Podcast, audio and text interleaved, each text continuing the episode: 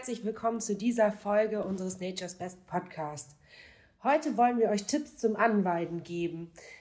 Wir haben April, das Wetter spielt verrückt, mal ist es warm, mal ist es kalt, mal schneit es auf einmal.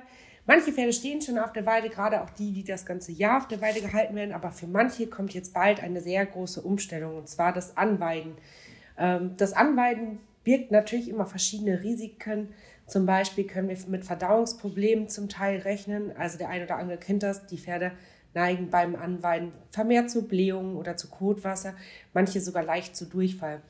Das bedeutet immer, dass etwas im Verdauungstrakt eures Pferdes schief läuft. Und um das zu verhindern bzw. zu minimieren, äh, bringen wir euch heute zehn Tipps mit. Und zwar der erste Tipp ist vor dem Anweiden füttern. Also bitte, bitte, bitte nicht die Pferde äh, nach einer längeren Leerphase, also wo sie kein Raufutter zum Fressen hatten, auf die Wiese stellen.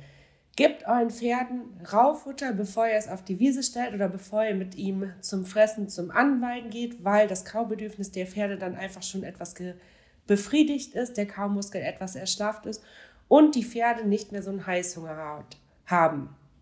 Wenn ihr am Stall nicht die Möglichkeit habt, ähm, euch am Heu oder an der Heulage oder so zu bedienen, dann könnt ihr in unserem Nature's Best Sortiment ähm, schauen. Wir haben Espasettfaser, wir haben das Powergras. Also all das zählt zu Raufutter, all das befriedigt das Kaubedürfnis. Es kommt auch nicht auf die große Menge an.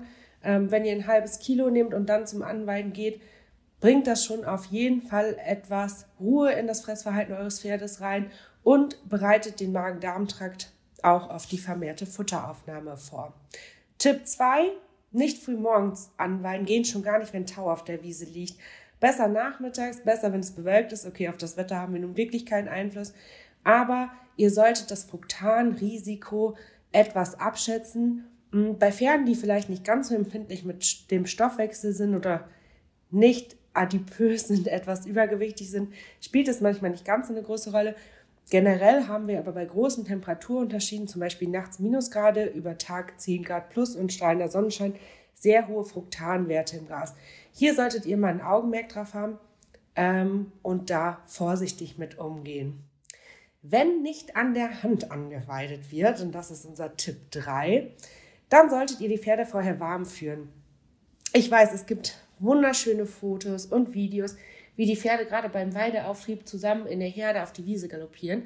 Das ist auch wirklich schön, nur Pferde, die vielleicht vorher eine Zeit lang in der Box standen und nicht die Möglichkeit hatten, sich zu bewegen, ähm, die machen hier dann einfach einen Kaltstart, der ja zum Teil auch mit Bocken und in die Luft treten und Sprüngen verbunden ist und die Gelenke doch stark belasten kann. Also habt ihr zum Beispiel auch ein älteres Pferd, was vielleicht schon zur Arthrose neigt, führt sie vorher ein bisschen warm, bevor sie frei auf der Wiese sich anweiden dürfen. Tipp 4.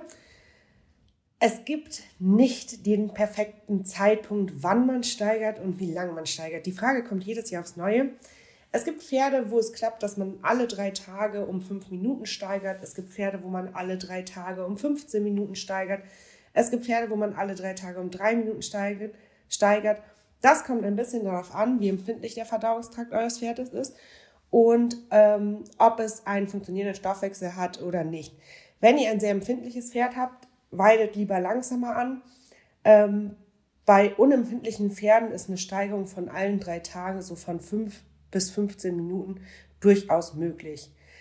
Tipp 5, und der gilt natürlich für die ganze Weidesaison, Trinkwasser sollte immer zur freien Verfügung sein. Beim Anweiden, okay, wenn ihr 10 Minuten mit eurem Pferd grasen geht, dann vielleicht nicht unbedingt notwendig, weil das Gras hier als Saftfutter gilt und ziemlich viel Wasser enthält. Aber ab einer halben Stunde Weideaufenthalt sollte auf jeden Fall Trinkwasser, was sauber ist, was täglich kontrolliert wird und hygienisch einwandfrei ist, zur freien Verfügung von eurem Pferd da sein. Kommen wir nun zu Tipp 6, die Mineralstoffversorgung auf der Weide. Viele von euch und auch ich reduzieren ihr Krippenfutter im Sommer, gerade wenn die Pferde mehr auf der Weide stehen und dadurch ja energiereiches Gras aufnehmen. Ähm, und wichtig dabei ist zu beachten, wenn ihr weniger Krippenfutter füttert und dieses Krippenfutter eigentlich oder euer Müsli-Pellet mineralisiert ist und ihr darüber die Mineralstoffversorgung von euren Pferden sicherstellt, dass ihr dann natürlich auch weniger Mineralstoffe füttert. Deswegen schaut euch einmal die Rationen an. Seid ihr noch bei der empfohlenen Tagesmenge, ähm, so dass die Mineralisierung und Vitaminisierung eures Pferdes abgedeckt ist? Wenn nicht, könnt ihr Produkte wie zum Beispiel Nature's Best Mineralfit äh, gut als Mineralfutter eurem Pferd zusätzlich geben. Mineralfit ist in Leckerli-Form, so dass ihr es als Leckerli nutzen könnt oder eben bei den Pferden im Offenstall kurz am Pferd vorbeilaufen, könnt dem Pferd die Leckerlis geben, eine Kontrolle, ob alles gesund, fit ist, keine Macken ist und schon ist das Pferd rundum versorgt. Tipp 7. Wann weide ich genau an? Wie hoch soll denn das Gras sein? Das Gras im Allgemeinen soll ungefähr Bierflaschenhöhe haben. Das ist einfach so, damit wir genug Struktur im Gras haben. Ähm, kurzes Gras hat meistens sehr viel Fruktan im Gegensatz zu sehr wenig Struktur, sehr wenig Rohfaser, so dass es einem Schokobonbon gleicht. Und wenn wir doch etwas Gesünderes haben wollen, dann sollte das Gras schon Bierflaschenhöhe haben. Achtet nochmal drauf, dass ebenfalls genügend Abstand zur Weidebearbeitung, wie zum Beispiel zum Kalken oder Düngen oder Gülle rausfahren auf der Wiese, war, so dass die Pferde hier keine Giftstoffe eventuell mit dem Gras aufnehmen können. Tipp 8, Wurmstatus der Pferde überprüfen. Egal wie er entwurmt, ob selektiv oder mit einer normalen Wurmkur, ähm, eine Überprüfung, bevor die Pferde auf die Weide gehen, sollte auf jeden Fall stattfinden oder ein gutes Wurmmanagement, damit man die Wiese nicht kontaminiert. Tipp 9. Wenn ihr ein Pferd mit einer sehr empfindlichen Darmflora habt und ihr wisst, egal wie vorsichtig ihr vorgeht, das Pferd leidet dann immer ein bisschen an Blähungen oder Kotwasser, dann nutzt unser Nature's Best Digestivo, den Verdauungsschnaps fürs Pferd quasi, ähm, Digestivo enthält saponinhaltige Pflanzen, die die, äh, die die Verdauung unterstützen, so dass diese Fehlgärungen, die zu Blähung oder Kotwasser führen, eben erst gar nicht auftreten. Aber ich muss natürlich auch sagen, wenn ihr jetzt ein unangeweidetes Pferd auf einmal 24-7 auf die Weide lässt und der ist sehr empfindlich, dann kann auch das Digestivo euch nicht alleine retten. Also trotzdem gutes Management und Digestivo als Unterstützung. Tipp 10 und damit der letzte Tipp. Schaut euch den Aufwuchs auf der Weide ganz genau an. Stehen eventuell Giftpflanzen oder Pflanzen, die einfach nicht so gesund sind fürs Pferd. Ich weiß, viele Pferde essen selektiv, aber es gibt doch immer den einen oder anderen, gerade auch bei begrenztem Futterangebot zum Beispiel, wo die Pferde doch mal in eine Giftpflanze beißen. Und schaut, ob ihr eventuell Ahornkeimlinge seht.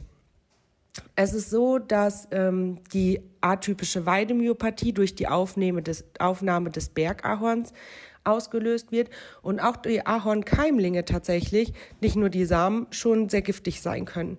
Und jetzt wünsche ich euch ganz, ganz viel Spaß auf der Weide mit eurem Pferd beim Anweiden. Genießt die Zeit, wo das Wetter langsam besser wird, man wieder mehr draußen ist, ähm, eure Pferde auf der Wiese rumtollen können.